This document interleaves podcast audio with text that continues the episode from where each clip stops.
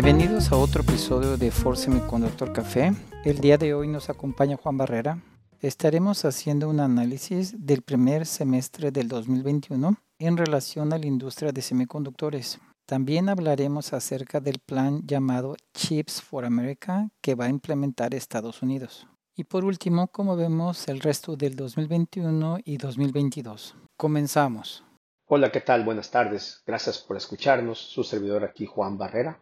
Hoy vamos a platicar con ustedes sobre la situación actual de los semiconductores. Iniciamos con que en el primer trimestre había complicado bastante la situación de entregas, eh, causando cortos masivos eh, con varios fabricantes de coches. La situación fue, era tan crítica que la Asociación de Semiconductores Americana, junto con varios CEOs de compañías como Sony, Intel, entre otras, le mandaron una carta al presidente Biden para alertarlo de la situación crítica de los cortos y el impacto en las compañías e industrias americanas en una situación de seguridad nacional. Y básicamente el presidente entendió la magnitud del problema, que le pidió a su staff que en 100 días le prepararan un, reporte de los riesgos de la situación de cortos de semiconductores. Al mismo tiempo, el Senado americano empezó a trabajar por aprobación, de hecho, de ambos partidos, un bill que le llamaron Chips for America,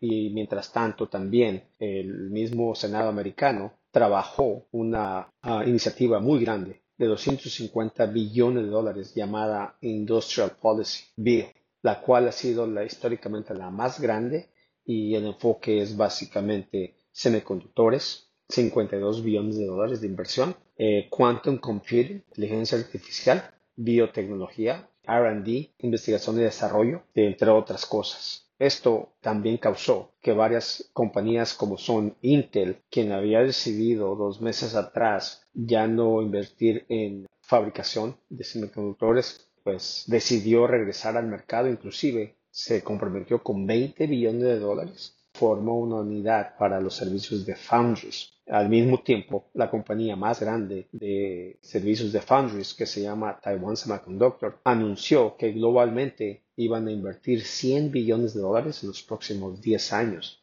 comenzando con expandir su fabricación en Estados Unidos, están considerando Europa y al mismo tiempo en Taiwán van a expandir para las nuevas tecnologías. También Samsung y el gobierno de Corea del Sur anunció eh, que entre el gobierno y la iniciativa privada iban a invertir cerca de 450 billones de dólares en los próximos 10 años como sabemos, Samsung es uno de los líderes en ese sentido. También lo que vimos es que el impacto en el segundo trimestre fue mucho más fuerte porque ahora los cortos se expandieron a todas las industrias, como son automotriz inicialmente. segundo es este productos de consumo, electrodomésticos, lo que es médicos, entre otros. Lo que también se notó es de que el 83% de todas las partes de semiconductores este, fueron impactadas con extensiones de lead algunas muy complicadas como son los microcontroladores de 32 bits. Muchos de las familias están en alocación.